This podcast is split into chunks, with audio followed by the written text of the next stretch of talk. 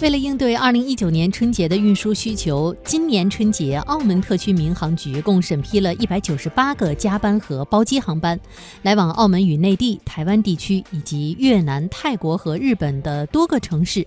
二零一九年的春节加班和包机航班数量比二零一八年增加了近百分之一百五十。